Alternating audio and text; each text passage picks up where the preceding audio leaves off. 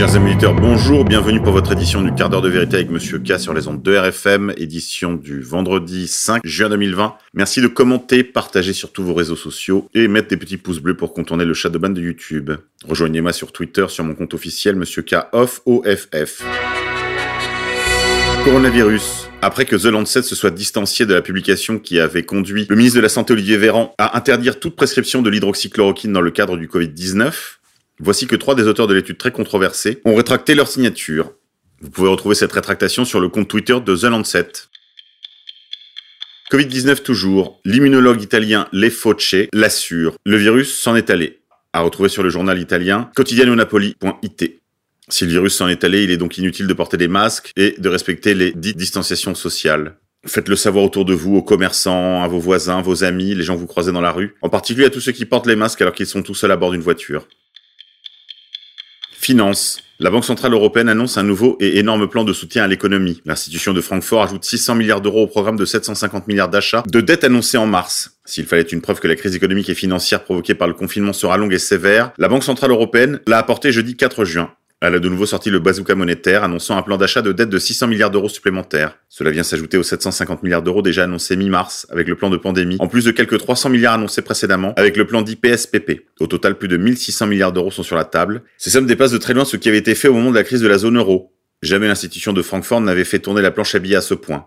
Non seulement les montants sont historiques, mais la Banque centrale de la zone euro a aussi allongé la durée de son intervention. Le PEPP est prolongé jusqu'à la fin de juin 2020, alors qu'il devait initialement arriver à échéance fin 2020. De plus, la BCE annonce qu'elle entend conserver les dettes qu'elle a achetées sur les marchés au moins jusqu'à fin 2022. En clair, la politique monétaire européenne restera extrêmement souple au moins jusqu'à cette date. Avec la pandémie, la zone euro et les États-Unis se sont enfoncés un peu plus dans une nouvelle ère de taux d'intérêt à zéro ou négatif. Les deux rives de l'Atlantique sont également plongées dans des interventions massives des banques centrales sur leurs marchés financiers. Ces milliers de milliards d'euros ne sont pas des sommes abstraites. Et il faudra rembourser toutes ces dettes. Finance toujours, je vous signale l'apparition sur le blog surlasociété.com, remettre la philosophie au centre de la politique, de l'économie et de l'éducation, d'un très intéressant article intitulé Fabriquer une guerre pour ne pas s'affronter soi-même.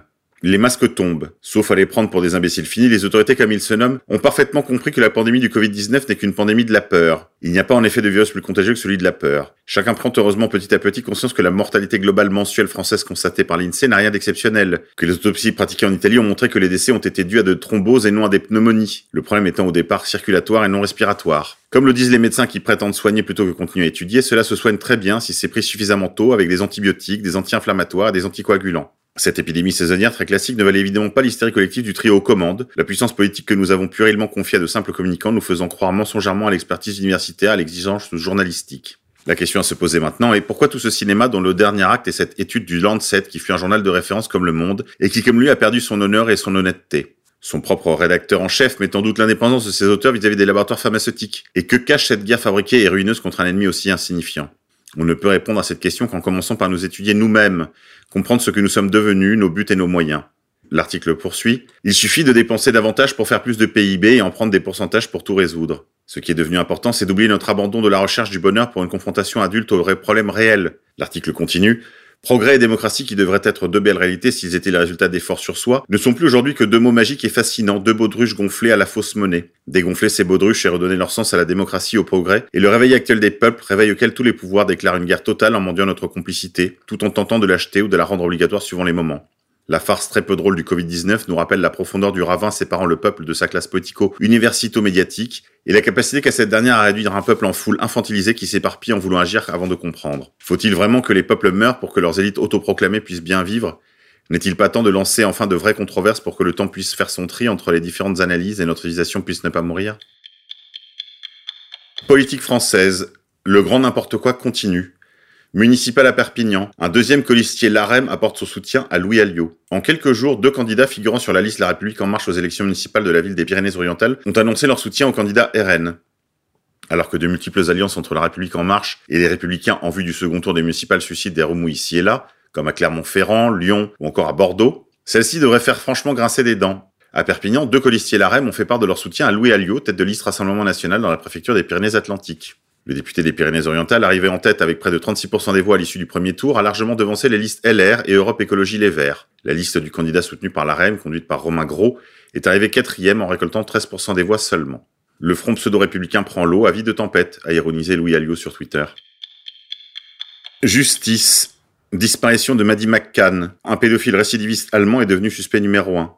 Maddie McCann, 3 ans, avait disparu en mai 2007 alors qu'elle se trouve en vacances à Praia da Luz au Portugal avec ses parents. Pendant 13 ans, les enquêteurs n'ont jamais percé le secret de sa disparition malgré l'examen de dizaines de pistes. Mercredi soir, le parquet de Brunswick en Allemagne a annoncé avoir identifié un nouveau suspect, un pédophile récidiviste actuellement incarcéré pour une autre affaire. Ce rebondissement dans l'affaire Maddie McCann me laisse extrêmement dubitatif.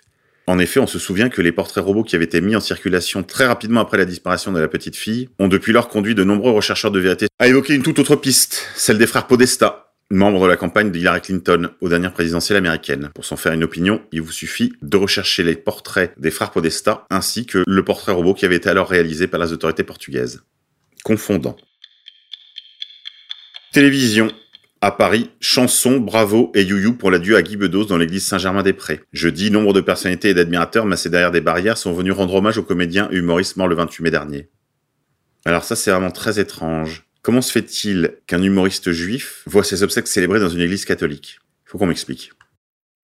Voilà, c'est tout pour aujourd'hui les déconfinés. Je vous dis à la semaine prochaine.